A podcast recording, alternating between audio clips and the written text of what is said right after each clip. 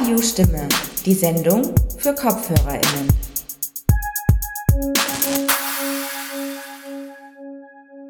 Hallo und herzlich willkommen bei Radiostimme. Wir bringen heute den Klimastreik in eure Wohnzimmer. Für alle, die am Freitag, den 23. September nicht dabei sein konnten. Ich war dort mit meiner Familie und dem Aufnahmegerät, um die Atmosphäre für euch einzufangen. Mein Name ist Maike und ich führe euch durch unsere heutige Sendung. Für die Technik verantwortlich zeichnet Ilias. Im ersten Teil unserer Sendung werdet ihr also mitgenommen zum Klimastreik in Wien. Der Demozug startete in Wien Mitte, führte gegen den Uhrzeigersinn den Ring entlang und endete am Heldinnenplatz. Ich habe mich auf dem Weg mit einigen Leuten unterhalten. Ihre Stimmen und die Stimmung auf der Demo hört ihr gleich. Im Anschluss daran hört ihr Auszüge aus einem Gespräch mit Christopher Balsaldou, das die von unten Redaktion von Radio Helsinki diesen Sommer bei den Klimaprotesten in Hamburg aufgezeichnet hat. Das Klimacamp, auf dem das Gespräch stattfand, und die Aktionen dort richteten sich gegen die zwölf neu geplanten LNG, Liquefied Natural Gas Terminals am Hamburger Hafen. Das Gespräch in englischer Sprache findet ihr unter dem Titel Colonialism and Exploitation Never Ended. Christopher Balsaldou am Klimacamp in Hamburg auf Radio Helsinki. Balsaldou gibt uns den großen Kontext für die Klimabewegung. Er erklärt Klimaschutz aus seiner Sicht als indigener Bewohner von Somasu, ein Land, das ihr vergebens auf den Landkarten suchen werdet. Unseren Karten gemäß kommt Balsaldou aus Texas. Er zeigt in diesem Gespräch auf, wie die Zerstörung des Planeten und der Kolonialismus zusammenhängen und warum letzterer nie aufgehört hat.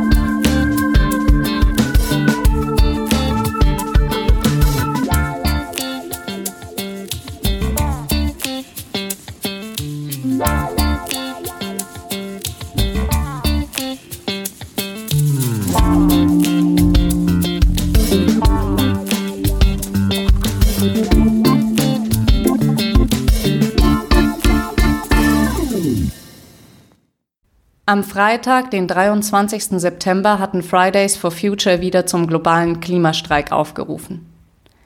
Endlich wieder Klimastreik, habe ich mir gedacht.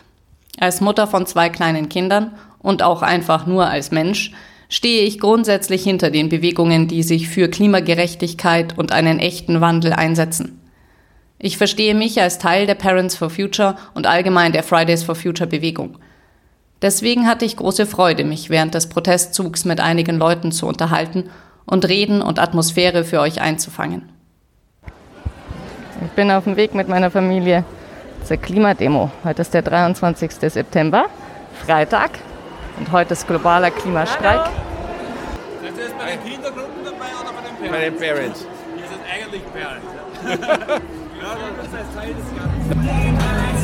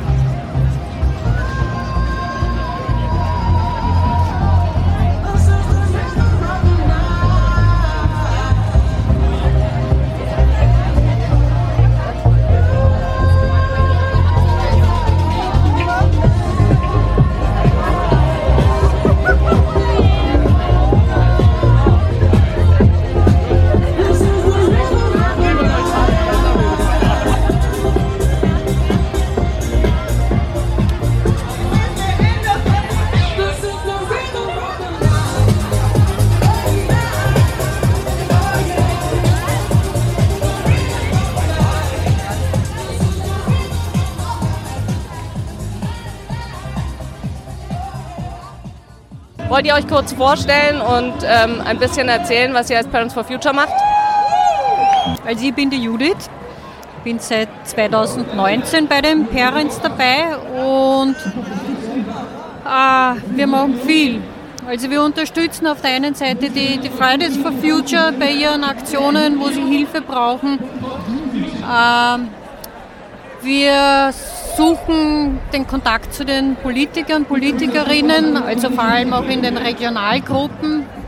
Dann schreiben wir sehr viele Leserinnenbriefe, äh, nehmen auch Kontakt mit, mit Journalistinnen auf. Ja, und dann sind, sind wir Teil aller möglichen anderen Bewegungen auch. Also wir sind Teil der Lobau bleibt Bewegung, wir sind Mitorganisatorinnen von Radeln for Future, das einmal im Monat stattfindet in Wien. Ich habe mit ein paar Leuten aus diversen For Future Gruppierungen gesprochen und dabei eigentlich auch immer dieselbe Frage gestellt, nämlich wenn ab morgen die Forderungen der For Future Bewegung ernst genommen würden, woran würdest du das merken? Was würde sich im Alltag ändern? Und ich fand, die Antworten waren durchaus interessant und vor allem auch sehr verschieden. Aber sie haben alle sehr gut zueinander gepasst. Äh, ich würde es einmal daran merken, dass wir über die Verkehrswende deutlich weniger Straßenverkehr hätten, dass wir uns gut und sicher auf, auf den Straßen bewegen könnten, mit den Rädern, zu Fuß gehen. Ähm, werden das merken, dass wir weniger Lärm hätten, dass wir bessere Luft hätten.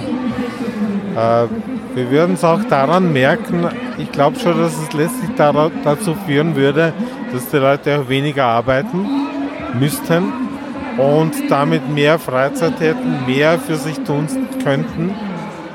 Das würde man da, dort auch merken, ja? weil wir einfach nicht mehr so viel konsumieren müssen. Also das würde sich äh, deutlich äh, ändern.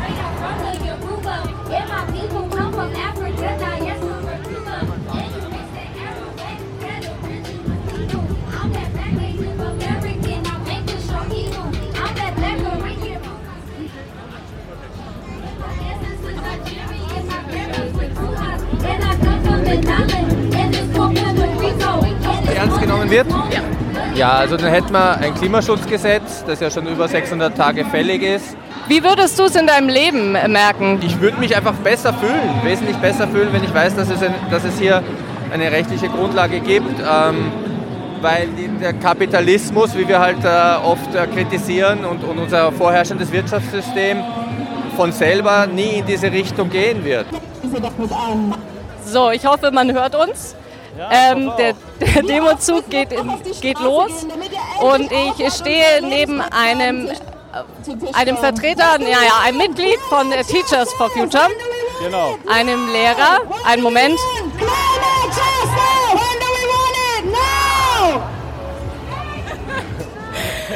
ähm, genau, kannst du dich kurz vorstellen?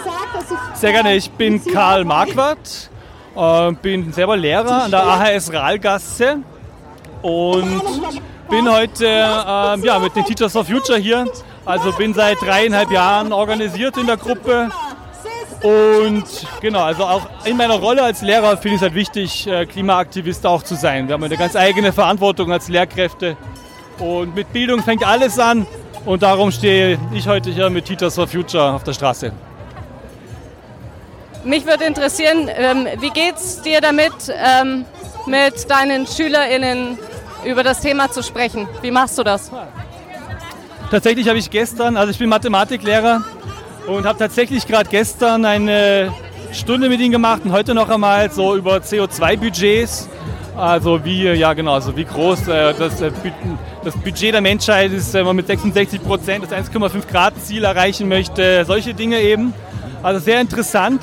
Aber ich habe bei der Diskussion mit den Kindern gemerkt und beim Rechnen, dass die, ja, dass die eigentlich schon so wie gelähmt sind. Also die sagen so Sachen wie, ja, ist ja eh wurscht, das ist eh schon alles zu spät, wir werden eh, wir werden eh untergehen und ich werde eh nicht, mehr, nicht mal mehr 40 Jahre alt. Also das sind so, ja, schon deprimierende Momente im Unterricht mit den SchülerInnen, wenn man sich auf solche Themen einlässt. Da arbeite ich auf jeden Fall dran, äh, dran wie ich gut mit denen untergehen, äh, umgehen kann. und genau, und ich halte es halt für extrem wichtig, ihnen immer gute, positive Perspektiven mitzugeben und Handlungsmöglichkeiten sie spüren zu lassen auch. Und das ist auch einer der Gründe, warum ich das wichtig finde, dass SchülerInnen äh, auf die Klimademos mitgehen können. Darum waren wir heute auch mit SchülerInnen hier, damit sie auch gute gemeinsame Momente erleben können in dieser krisenhaften Zeit. Ähm, eine Frage, die ich ähm, meinen anderen InterviewpartnerInnen auch schon gestellt habe. Wenn man wenn, wenn ab äh, heute die Maßnahmenforderungen ähm, ernst genommen würden, die so, sagen wir mal, von den Future-Bewegungen, vor Future-Bewegungen formuliert werden, ähm, woran würde es, woran meinst du, würde man das erkennen im, in unserem Alltag? Was würde sich ändern? Also, mein, also der Bereich, auf den ich persönlich am meisten schaue, weil der für mich so sichtbar ist, auch als Vater, äh, ist, der, ist der Verkehr, ist die Mobilität. Ich würde das daran erkennen, dass ich mit meinem eigenen Kind, äh, ohne ständig Autos ausweichen zu müssen, zum Kindergarten fahren könnte. Wir können es auch an einigen anderen Dingen erkennen, aber das ist für mich halt so ein Sinnbild. Also ich möchte gerne sicher und sauber und günstig durch die Stadt fahren können. Und momentan geht das halt noch nicht, im 20. Bezirk ähm, vor allem. Was sind denn so deine größten ähm, Sorgen und Ängste und wie gehst du mit denen um? Was hältst du denen entgegen? Aktivismus. Also für mich ist das wirklich so, ich finde es extrem wichtig, für sich persönlich auch Maßnahmen zu setzen. Und also das kommt man nicht herum, auch wenn man sich authentisch fühlen möchte in dieser Krise. Man muss natürlich schon selber schauen, dass man macht, was in eigenen Rahmen möglich ist. Also ich ernähre mich vegetarisch und ich fliege, fliege nicht und solche Dinge, bla bla bla. Aber für mich, was ich wirklich brauche, um mich wohlfühlen zu können, das Gefühl zu haben, ist, das, ist, dass ich das Gefühl habe, etwas bewegen zu können.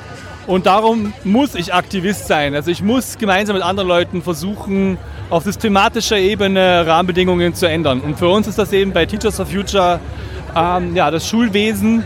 Und wir haben da auch 14 Forderungen aufgestellt und arbeiten an den Reden mit Bildungsdirektorinnen, organisieren Aktionen, andere Dinge. Und ich muss einfach für mich brauche ich das einfach, dass ich das Gefühl habe, wenn ich mich dahinter klemme, dann kann ich auch wirklich was bewegen und kann was zu einem gesellschaftlich, gesellschaftlichen Wandel beitragen. Wenn ich das nicht tun würde, ich glaube, ich weiß nicht, dann würde ich halt extrem schnell depressiv werden oder so. Danke und danke für deinen äh, Aktivismus. Ja, sehr, sehr gerne. Viel Erfolg noch.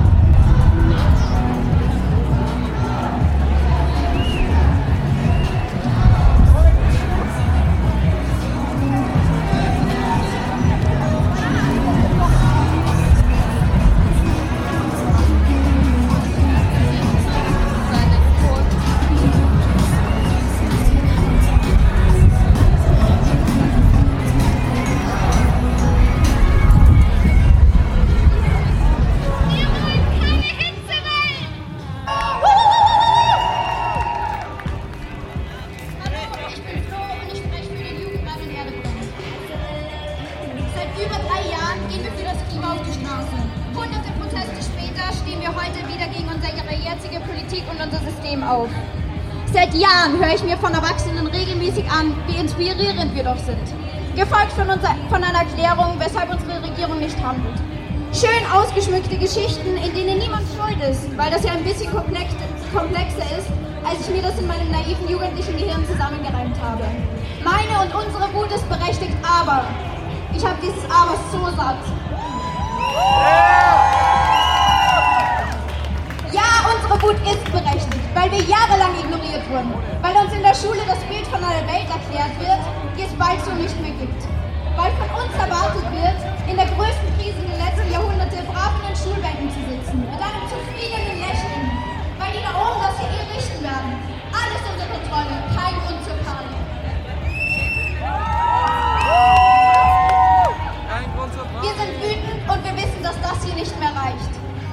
lang genug nach dem Regen gespielt haben. Unsere Demos wurden ignoriert. Unsere Streiks wurden belächelt. Deshalb sagen wir, wir machen jetzt gemeinsam den nächsten Schritt. Wir besetzen Schulen und das nicht nur in Wien.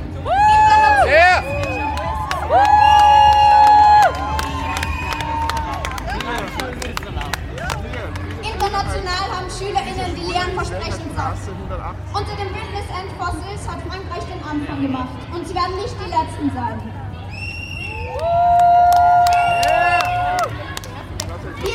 Massen und wir werden kämpfen. Wir werden Widerstand leisten, wir sind unaufhaltsam. Denn wenn nicht wir aufstehen, wer? Wenn nicht jetzt, wann? Wir haben lang genug gebeten, wir haben lang genug plädiert.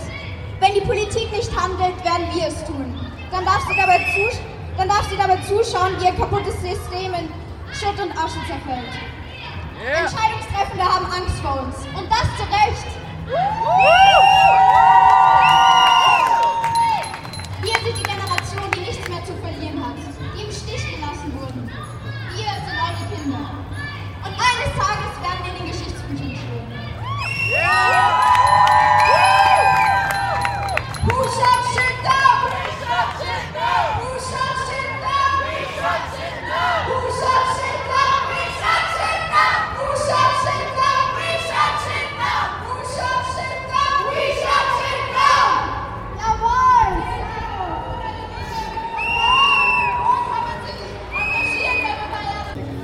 Kannst du dich kurz vorstellen?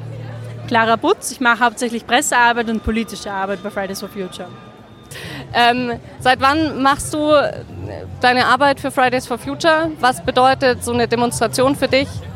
Solche Demotage sind für uns natürlich, also erstens einmal ein wichtiges, wichtiges Zeichen, um der Politik zu zeigen, hey, wir sind hier und keine Klimapolitik zu machen, das geht einfach nicht. So können wir das nicht weitermachen. Aber für uns als Fridays-AktivistInnen ist das natürlich auch ein unglaubliches Wertschätzungszeichen, ähm, zu sehen, wie viele Leute eigentlich tatsächlich hinter uns stehen und, und dass das, was wir täglich machen, eigentlich auch wirklich von vielen wertgeschätzt wird und viele da eben auch hinter uns stehen und, und ja, unsere Forderungen unterstützen.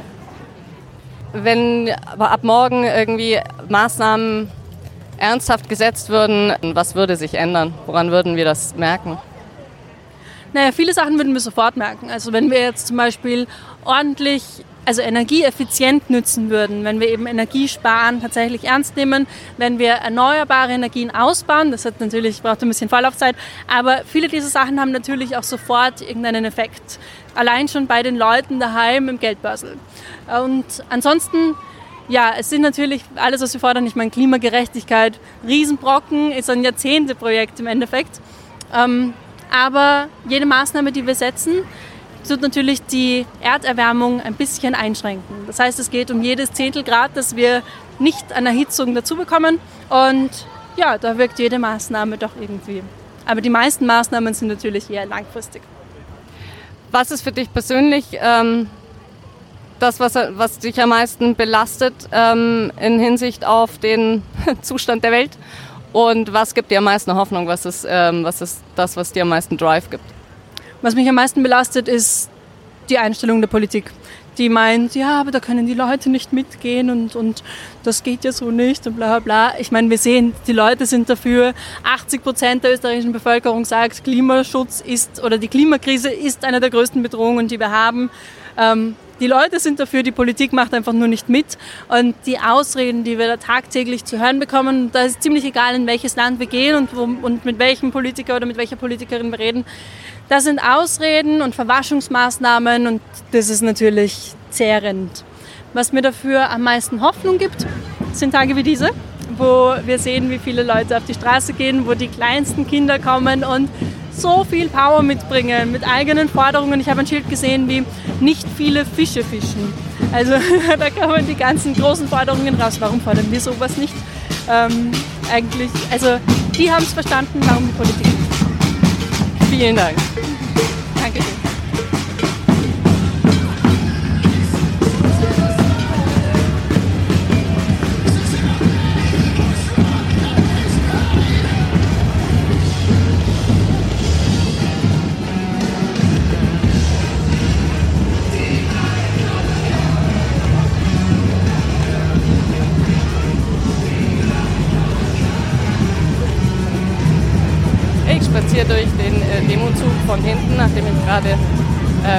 zurückgefallen bin, auf der Suche nach Mann und Kindern. Und wir marschieren den Ring runter.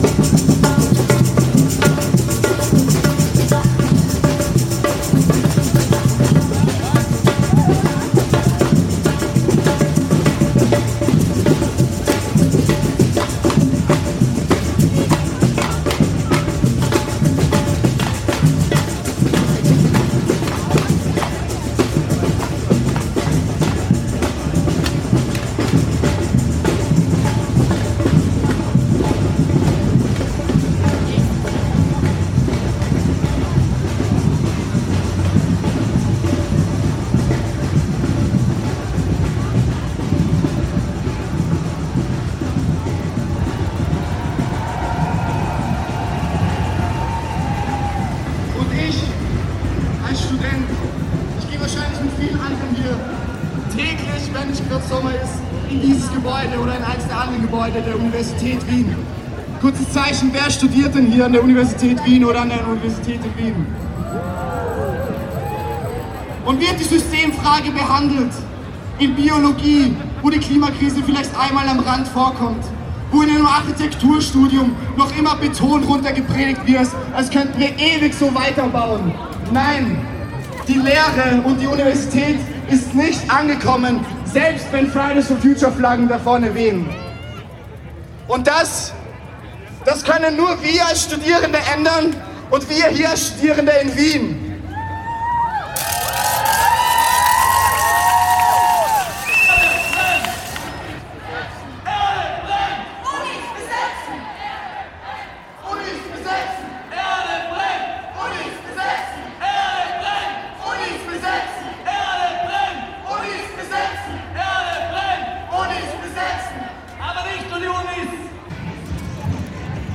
Habe hier jemanden von den Grandparents for Future. Magst du dich kurz vorstellen? Hallo, mein Name ist Tilman Voss. Ich habe vor gut zwei Jahren die Grandparents for Future gegründet. Ich hatte mir damals gedacht, es ist doch toll, was die jungen Fridays machen. Die machen was, was man nicht tut. Sie gehen auf die nicht in die Schule. Da habe ich gedacht, wir Alten, wir Grandparents, sollten unsere Jungen, unsere Kinder, Enkelkinder unterstützen. Und dadurch ist die Idee gekommen, Grandparents for Future. Und das ist dann auch das, was ihr tut, eben äh, unterstützen, in welchen Formen? Äh, es gibt eine Allianz von Fridays for Future mit Parents und Teachers und so weiter, ganz viele, ein knappes, gutes Dutzend. Und mit denen zusammen führen wir Gespräche mit Politikern, mit der Wirtschaftskammer. Wir schreiben Statements zu aktuellen Fragen an die Politik. Wir schreiben Leserbriefe, versuchen Kommentare in der Presse abzugeben. Solche, solche Aktivitäten. Wie wär's? Ähm, stell dir vor, ab jetzt würden, ähm, würden die Forderungen der For Future Bewegung richtig ernst genommen werden. Ähm, woran würdest du es merken im Alltag? Was würde sich ändern für uns alle in unserem Leben? Dass, man, dass wir damit konfrontiert werden, was Sache ist. Bisher wird uns immer nur gesagt, Klimaschutz ist fein, aber ihr werdet eh nichts davon stärken. Aber wenn wirklich unsere Forderungen angenommen würden, dann müsste es uns endlich mal auch klar bewusst werden, was wir ändern müssen. Und dann kommen wir auch nicht mehr aus, weil jetzt gehen wir brav auf die Demo und dann setzen wir uns ins Auto und fahren wieder nach Hause. Also diese Dinge, die im Alltag uns lieb geworden sind, die werden uns bewusst werden, dass es so nicht weitergehen kann. Aber die Veränderungen, die e- mit echtem Klimaschutz einhergehen würden, wie weit gehen die deiner Meinung nach? Die müssen sehr radikal werden. Das Einzige, wo wir keine Radikalität wollen, ist, unsere Demokratie muss erhalten bleiben. Weil mit Zwang ist auf die Dauer nichts zu schaffen. Also wir brauchen eine Demokratie, ob wir demokratisch schnell genug sind, werden wir sehen. Aber wir wollen wenigstens um jedes Zehntel kämpfen, was die Temperatur nicht draufgeht, weil das ist für die Jugend, für die, unsere Kinder, Enkelkinder die Zukunft, eine lebenswerte Zukunft.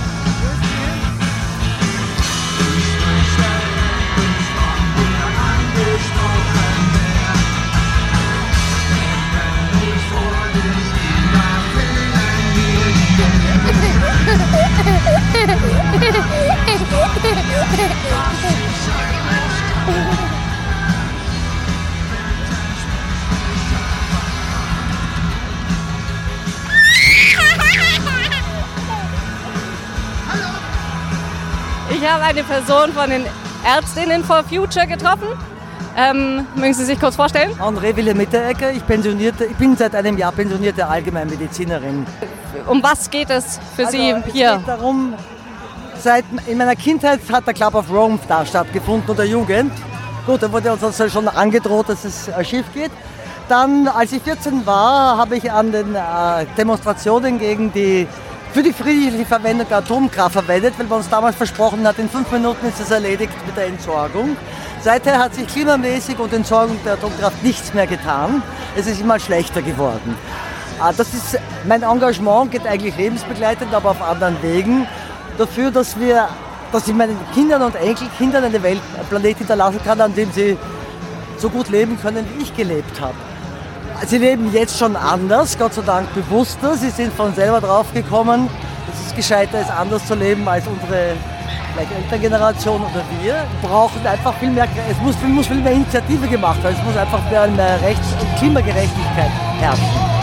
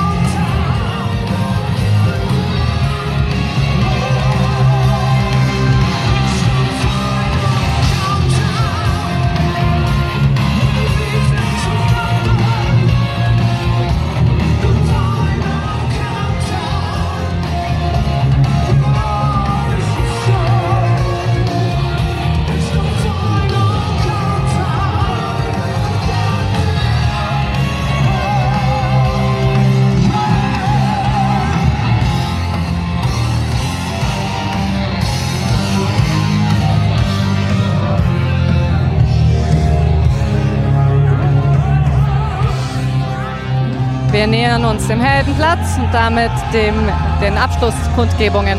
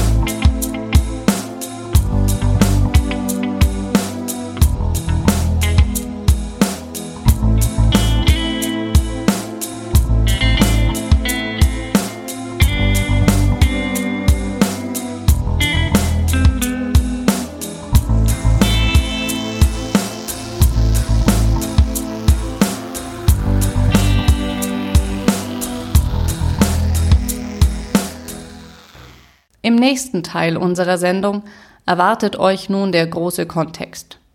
Die Redaktion von Von unten im Gespräch war beim Klimacamp in Hamburg diesen Sommer. Dort fand das Gespräch mit Christopher Balsaldou statt, von dem ihr nun Auszüge hören werdet.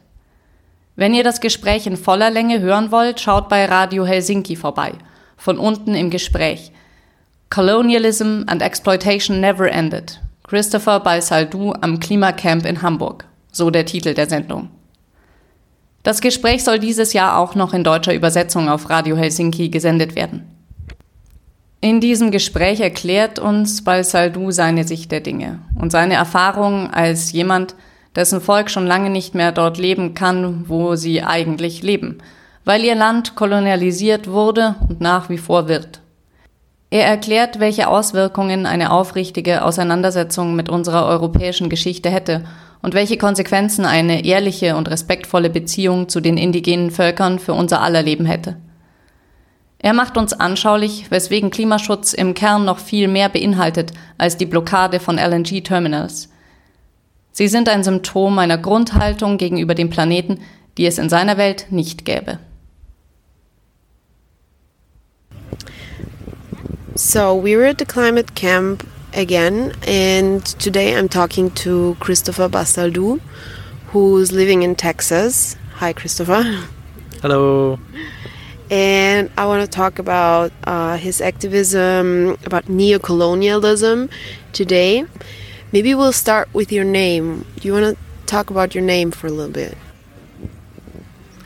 Teapale mautapelech menowazl lekayen glayen helshat yen ishtoknayen somisek um nenapalev nenapalev I um I'm greeting you in the language of our ancestors and uh, basically what I said was I gave the formal greeting, the greeting of, of, of a lot of respect, instead of like, you know, a familiar greeting. I just I gave the very formal, respectful greeting.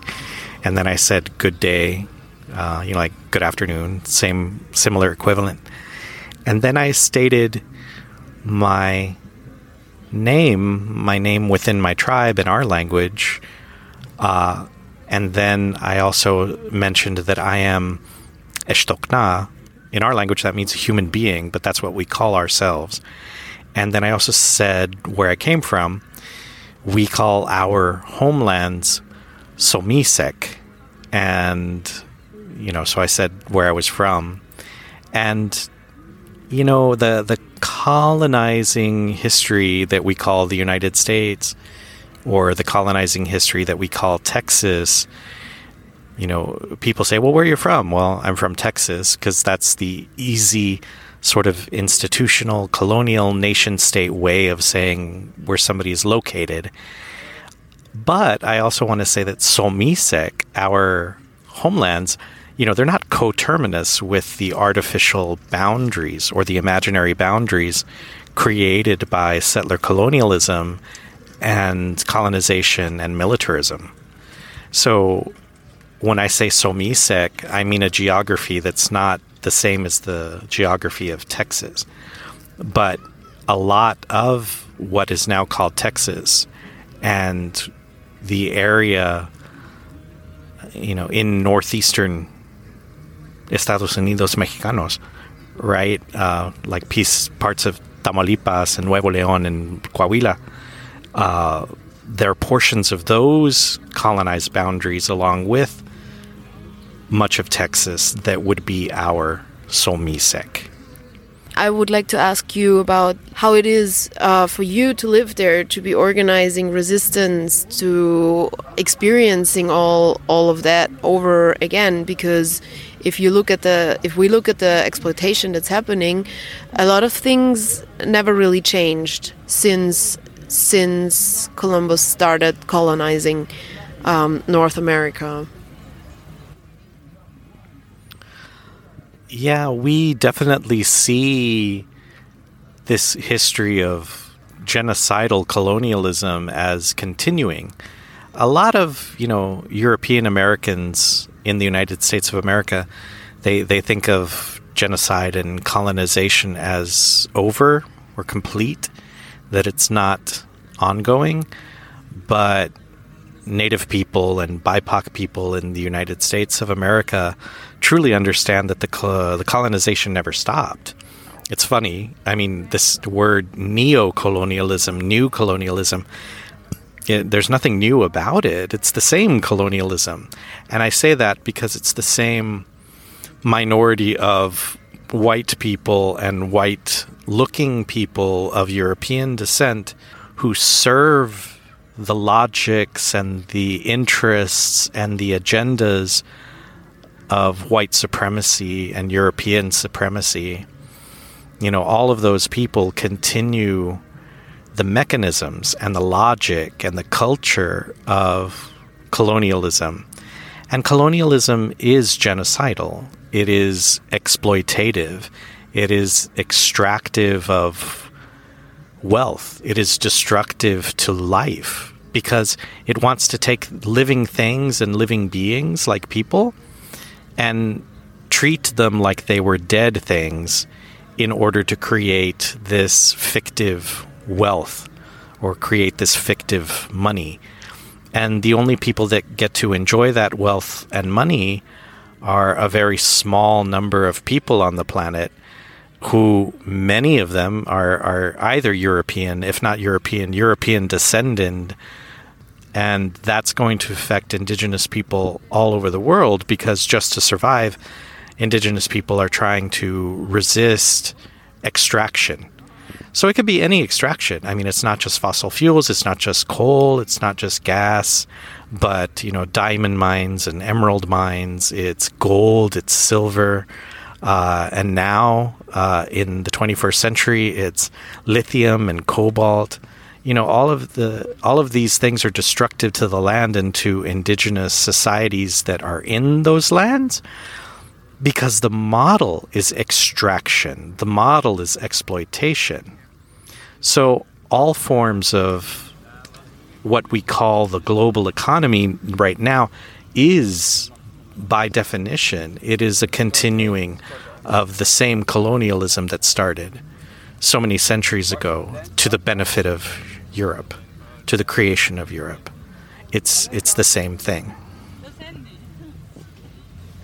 Uh, when I first heard you uh, speak at the demonstration, at the big one on Wednesday, um, you were talking about your perception, like why it is easy for colonizers to extract all all this and to to destroy the land without even like sorry for the language but giving a damn and about the missing connection um, that they well about the connection that they don't have to those lands. Um, how do you how do you feel about that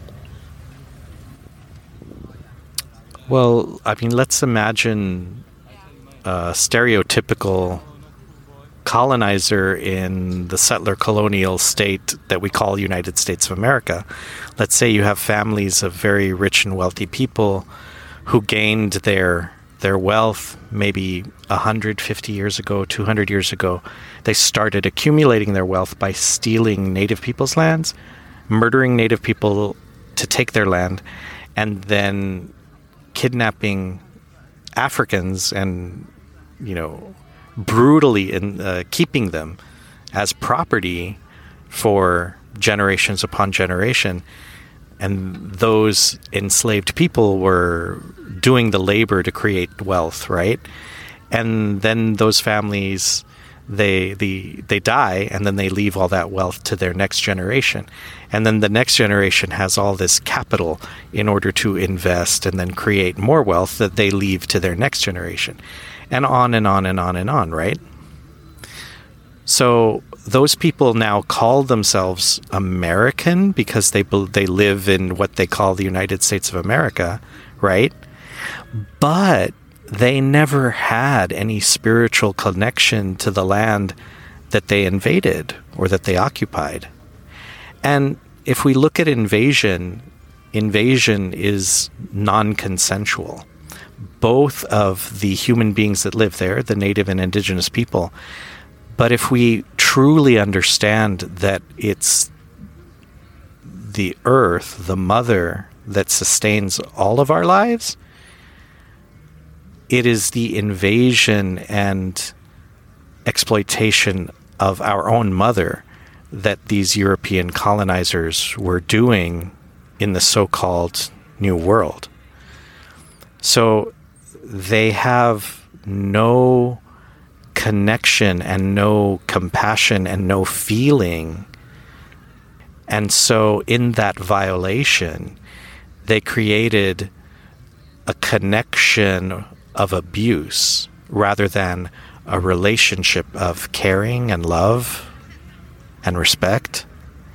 And it is the recreation day after day, hour after hour of that connection of abuse and disrespect that we now call America.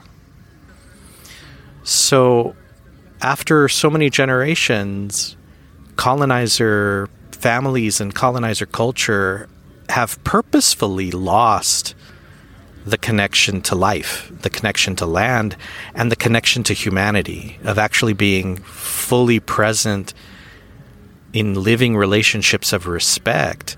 And colonizers have n- made it normal, completely normalized this concept that all connections and interactions with with anything should be transactional and that one person should benefit and another person should lose like com- competition like there should always be a winner and always be a loser and that's not a relationship. That is a connection of exploitation and a, a, a, connection of abuse. It is an abusive relationship, not even a relationship, it's an abusive connection.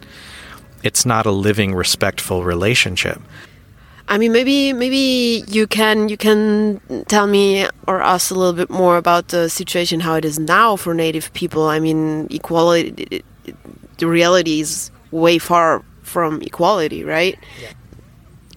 Um, I want everyone in Europe who's listening to this to understand that the United States, from a native and indigenous perspective, uh, and you know, there's not just one native perspective, but but many native people, and including like myself and some of my own elders in my own tribe. I, I want you to hear this clearly the United States of America is always has been and always will be a fascist settler colonial genocidal state.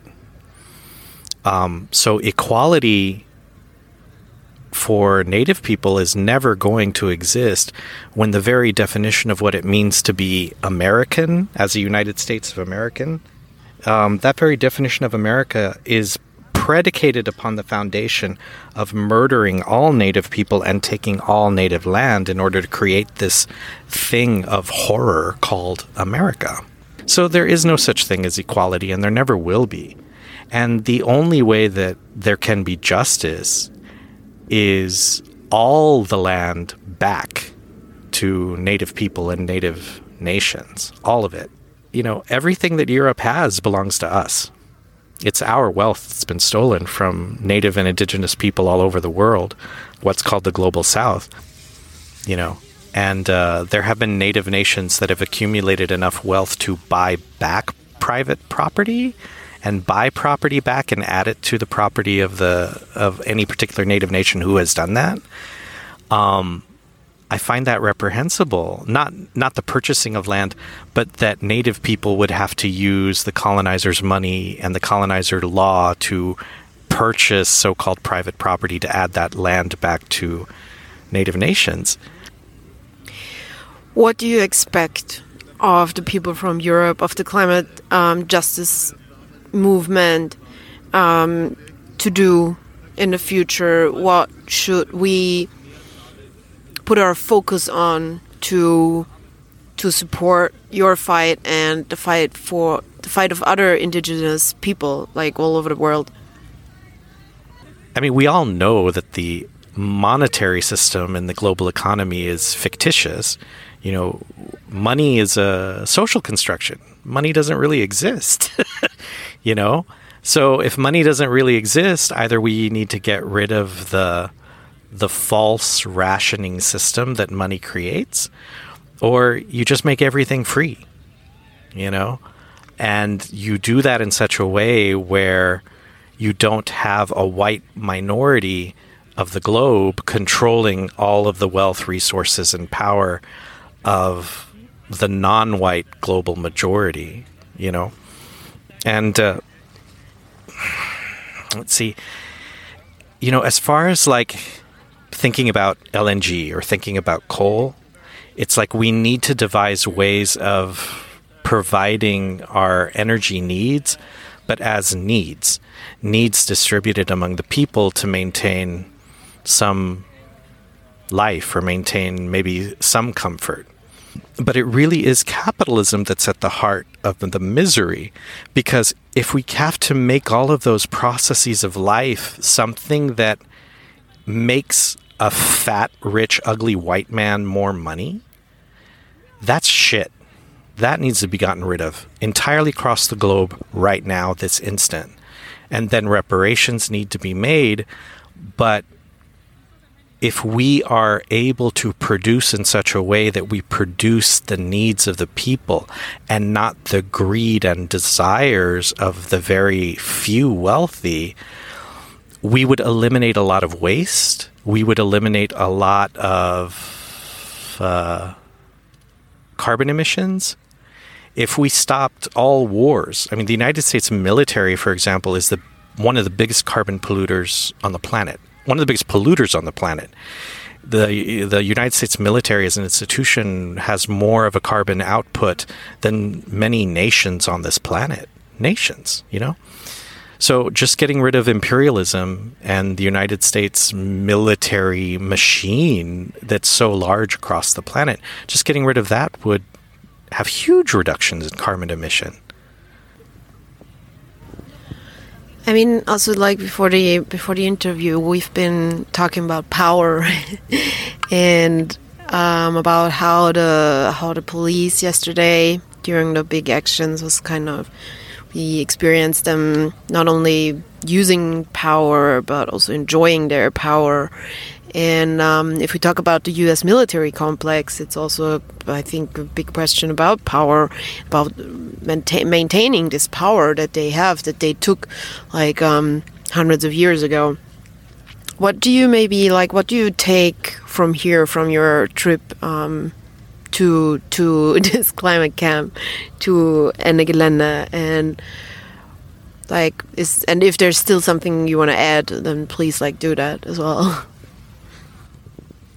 Uh, sure. I, I I didn't get a chance to talk about or mention that. Of course, one of the major oppressions that is is is in this global capitalism that is in eurocentrism that is in exploitation and colonialization is of course the the hatred of women and I'll go back to this example that many many societies human societies across the planet perceive that the earth is is mother right so that's that's directly a gendered idea, right? And of course, gender gender systems are different in every culture and society. So this is just very broad broad strokes, you know, broad generalization. But the sort of capitalist, industrialist, global system that we have is literally tearing apart and poisoning the Mother Earth, right? You have to wonder what does it mean if children destroy or kill or harm or violate their own mother? How horrifying is that? So, part of human beings returning to a true sense of humanity, then we're going to have to stop the abuse of the earth and planetary resources themselves. I've heard native women, native two spirit people in conversations in the in the United States, in Canada, in Abya Yala, in Turtle Island, and they they perceive and connect directly that the war on Mother Earth is also the same war on women is still the same war on femmes, is still the same war on trans people, is still the same war on you know gender non-conforming, gender non-binary, agendered people. It's the same war. It's it's this violence of you know cisgender heteronormativity, hetero men, and of course the the non males who serve those interests, right? Uh, that that is also tied into this long-standing colonizing epidemic of violence against women, femme, two-spirit, trans people in indigenous Americas, in indigenous lands and indigenous people. So you have high rates of murder of our missing women, girls, trans, two spirit, our missing relatives. It's it's all connected to that ongoing genocide and colonization, and it comes also from this notion that, you know, these man camps that are built in areas of oil extraction and gas extraction is where you're going to find very high rates of murder of Native and Indigenous women, girls, Two Spirit, trans, and relatives. It's it's I can't I can't fathom that hatred. You know, I mean, uh, I, have I've had to endure a life of, of, of surviving racism and homophobia and transphobia and classism and elitism myself. Um, and you know, the more I learn about history, the more I listen to stories from my native elders and other native elders and other indigenous peoples and elders. I can't fathom this level of hatred that would even conceive of the technology that we call fracking. How could anyone be that evil or disrespectful to create that technological system? and then, you know, set into motion the engineering expertise you know, this notion of science completely devoid of moralities or science and technology completely devoid of humanity to create even the process to refine the processes to destroy the land through fra- hydraulic fracturing. I, I can't even conceive that level of hatred.